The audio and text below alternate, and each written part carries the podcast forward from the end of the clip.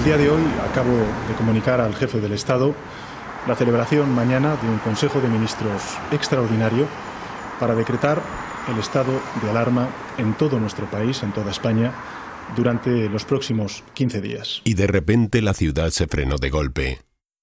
El ruido cayó y las calles quedaron desiertas. Nos confinamos y los datos empezaron a ser demoledores. A día de hoy se han notificado un total de 33.089 casos, un incremento de 4.517 respecto a ayer, lo que representa un incremento total del 14%, que es aproximadamente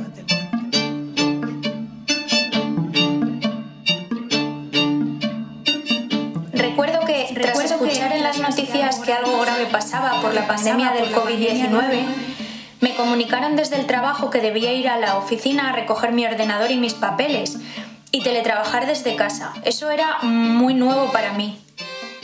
Fue una semana antes del anuncio del estado de alarma y la verdad es que en ese momento el nivel de despreocupación de las personas y las empresas era cuanto menos alarmante.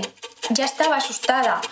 Unos días más tarde, ya todos confinados, llegó el temido anuncio de ERTE, ya que la empresa de retail para la que trabajo se vio obligada a cerrar todas sus tiendas. De repente mis prioridades cambiaron. En mi cabeza ya no había hueco para vacaciones o escapadas, sino incertidumbres y miedos frente al contagio. La cifra de fallecidos cada día aumentaba más y solo podía pensar en mi salud y la de mi familia. Estaba siendo un momento realmente duro. Todas las revisiones de mi embarazo se cancelaron, excepto las imprescindibles, por el colapso de esas semanas en la sanidad. Todos sabemos lo que pasó en esos momentos. Aún recuerdo la sensación que tuve el 30 de marzo cuando tuve que salir para hacerme la ecografía de las 20 semanas. Tras 22 días encerrada en casa, se dice pronto, sentí miedo Miedo de pisar la calle, de cruzarme con gente, de tocar cualquier cosa, de mm, hacer un gesto tan cotidiano como apartarme el pelo de la cara. Era un miedo irracional ante un enemigo invisible que podía atacarte sin darte cuenta. Era algo que nunca habíamos vivido. Poco a poco ese miedo fue tornando en inseguridad y más tarde en esperanza por ver que iba remitiendo y que tanto los míos como yo habíamos conseguido superar lo más difícil, a pesar de que mucha gente no había conseguido llegar a este punto. Al principio del encierro el, grande enfermó de paperas y vivimos con mucha angustia el no poder ir de manera normal al médico para que le diagnosticaran y le trataran. Eh, por suerte, a la tercera vez, después de haber ido dos veces a urgencias, eh, conseguimos que nuestro médico de cabecera le, le atendiera y dio con el diagnóstico adecuado. Pero fueron unos días muy angustiosos en los que subía la fiebre y, no bajaba la hinchazón. Nunca me hubiera imaginado pasar eh, mi segundo embarazo en estas circunstancias. Puede que alguno lo imaginara. Lo cierto es que la mayoría nos vimos sorprendidos y obligados a variar nuestros planes inmediatos. Trabajadores de todos los ámbitos, deportistas o aquellos que luchan por sobrevivir ante enfermedades como el cáncer, todos nos enfrentamos a una situación desconocida. Podéis imaginar que desde un diagnóstico de cáncer habíamos experimentado en nuestras vidas, todos los pacientes experimentan y aprenden a la fuerza dónde está lo importante, aprenden a discernir lo trascendental de lo accesorio. Como dice uno de los pacientes, el cáncer me ha dado la oportunidad de descubrir aspectos de la vida que no apreciaba lo suficiente. En estos momentos nos hemos tenido que reinventar. Y como a toda la humanidad prácticamente, este virus a los deportistas también nos ha puesto en jaque, haciendo cambiar todo nuestro día a día por completo. Gran parte de mi trabajo la realizo en contacto con grupos de personas. Algunos de estos son ahora de alto riesgo y por eso las perspectivas de cuándo volveré a retomar la actividad profesional son inciertas. Y quizás eso, la incertidumbre, sea, lo que peor. Incertidumbre. En este capítulo del podcast En la Ventana hemos querido hablar con tres madres que nos cuentan su experiencia y que como todos nosotros han ido pasando por diferentes fases durante este tiempo. Las circunstancias de cada una de ellas son diferentes, pero puede que tengan un punto en común. Soy Clara Luz Fernández Vecino y soy profesora. Estos días del coronavirus lo hemos vivido encerrados en nuestra casita, teletrabajando, más que nunca y cuidando de nuestros hijos. Tengo dos hijos, uno tiene 17 años, estudia segundo de bachillerato y la otra tiene 13 y está en primero de la ESO. Mi nombre es Elena Vidal. Soy de Zamora, pero vivo desde hace años en Madrid.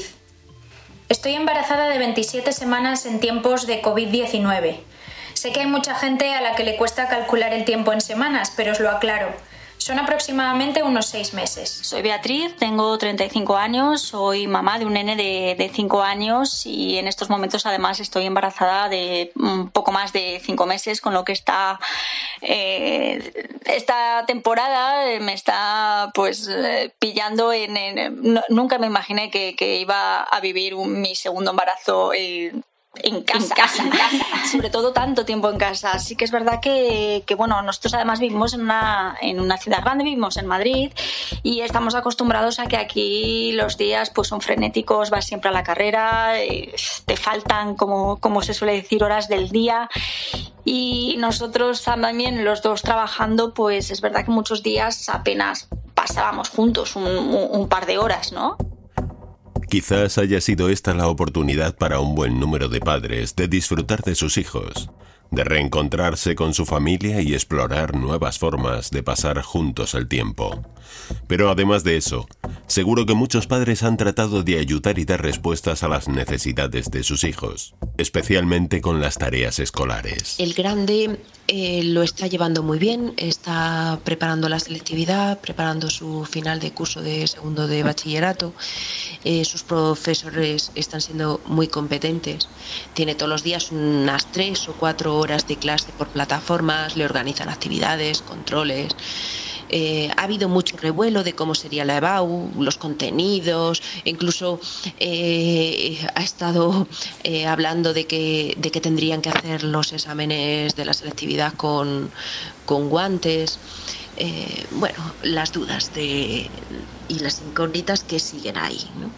Sin embargo, la pequeña está viviendo una situación muy distinta, echa mucho de menos a sus amistades. Las clases están siendo muy relajadas a lo largo de la semana, a lo mejor tiene unas cuatro horas de clase en total, em, a lo mejor solamente dos días a la semana. ¿no? Y las actividades que le ponen le resultan muy sencillas, incluso las hacen de manera colaborativa entre varios amigos, total que pasa mucho tiempo ociosa. Nunca habíamos pasado 24 horas del día juntos en, estos cinco años como, como, familia desde que nació Nico y, la verdad lo estamos disfrutando muchísimo. Creo que no solo nosotros sino él está disfrutando un montón de, ese tiempo con papá y mamá, de tenerlos a los dos, de, jugar con los dos, de, pues, de tener esa oportunidad de, estar en familia. ¿no? Creo que, esta primavera inusual que estamos viviendo, eh, lo mejor que nos está dejando es tiempo, el tiempo que muchas veces eh, lo vemos como, como, algo no superficial, pero bueno, aprendemos a, sobre todo los que somos padres, aprendemos a ver el tiempo quizás en años, eh, de año en año, que van cumpliendo nuestros hijos y nos paramos poco a pensar en, en todo ese, ese tiempo que se nos ha ido en el trabajo, en pensar en otras cosas que, que, nos ocupan la cabeza y que, y que ahora tenemos la oportunidad de estar viviendo desde otra perspectiva, al menos en mi caso, estoy dándome cuenta de que también podemos contar los días en, nunca mejor dicho, en, en, en días, contar el tiempo en días, contar el tiempo en horas, contar el tiempo en minutos. Creo que es un regalo precioso el que nos está dejando esta temporada de disfrutar de los nuestros, disfrutar de nuestra familia, de nuestros hijos, de nuestro hogar y sobre todo los que tenemos la, familia lejos en otra ciudad y solo nos tenemos a nosotros, como, como se dice, pues todavía cobra mucha más importancia, ¿no? El ver eh, tu familia está sana, estamos bien y que lo que importa es precisamente eso, el, el, estar juntos y disfrutar de todo el tiempo que nos dejen y, y, lo máximo posible. Así que creo que además también a los niños les, les está sirviendo esta época como una experiencia emocional que creo que, no olvidarán, aunque sean pequeños, pero ellos eh, se dan cuenta y, valoran también ese, ese, tiempo con sus padres que muchas veces les falta. Así que desde ese punto de vista nosotros eh, estamos pues muy agradecidos por, eh, por este tiempo que, que, nos está permitiendo disfrutar durante días de, de nosotros, de nuestra familia y de lo que está por venir. Llama la atención que sea la palabra tiempo la que más ha repetido Beatriz. Me recuerda esa reflexión que en más de una ocasión he escuchado a José Mújica, el expresidente de Uruguay, cuando señala que el tiempo es lo único que no se puede comprar. Y lo que estamos gastando es tiempo de vida. Porque cuando yo compro algo, o tú, no lo compras con plata lo compras con el tiempo de vida que tuviste que gastar para tener esa plata. Pero con esta diferencia. La única cosa que no se puede comprar es la vida. La vida se gasta.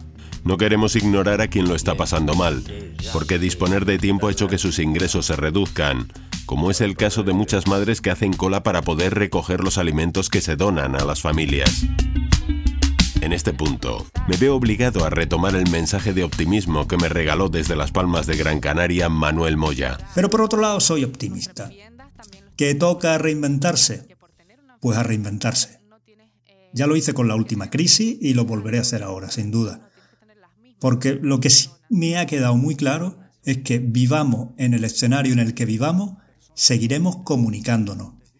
Y ahí estaré, creando, pues como otros muchos profesionales, como este entrañable equipo de Hola Voz que me ha abierto esta ventana. Gracias y a seguir inventando. Hemos conseguido un perrillo, lo adoptamos eh, al principio de, la pandemia porque apareció en nuestra puerta. Y bueno, pues eso nos ha tenido bastante entretenidos a toda la familia. ¿no? Eh, los dos hermanos se llevan muy bien, esta situación los ha unido mucho, se buscan constantemente, hacen deporte juntos y, cuando ya se ha podido salir, incluso salían juntos a, sacar el perrillo, ¿no? Eh, a la pequeña le cuesta mucho ser organizada con su tiempo, echa mucho de menos a sus amigos. El grande tiene amigos por el barrio y bueno, y quedaba con, sus amigos para sacar el perro a la misma hora. Yo le insistía en que cuidara con el distanciamiento, ¿no? Eh, su novia vive en otro pueblo y no hacía más que insistir en que, en que le lleváramos a verla. ¿no? Eh, en la fase 1 mm, yo creo que nos está costando ahora todavía más controlarlos porque quieren juntarse con sus amigos y no hacen más que leer las noticias y ver eh, lo que pueden y no pueden hacer. Es verdad, nunca, nunca me hubiera imaginado pasar mi segundo embarazo en estas circunstancias, pero, pero lo estamos viviendo los tres y, vemos también pasar el día a día, crecer esta tripita día a día y creo que es un, tiempo que no vamos a olvidar y algún día se lo explicaremos a, nuestro segundo nene eh, cómo, fue todo, cómo, cómo fue este año y, sin duda pues será algo que, que guardaremos en la memoria los tres.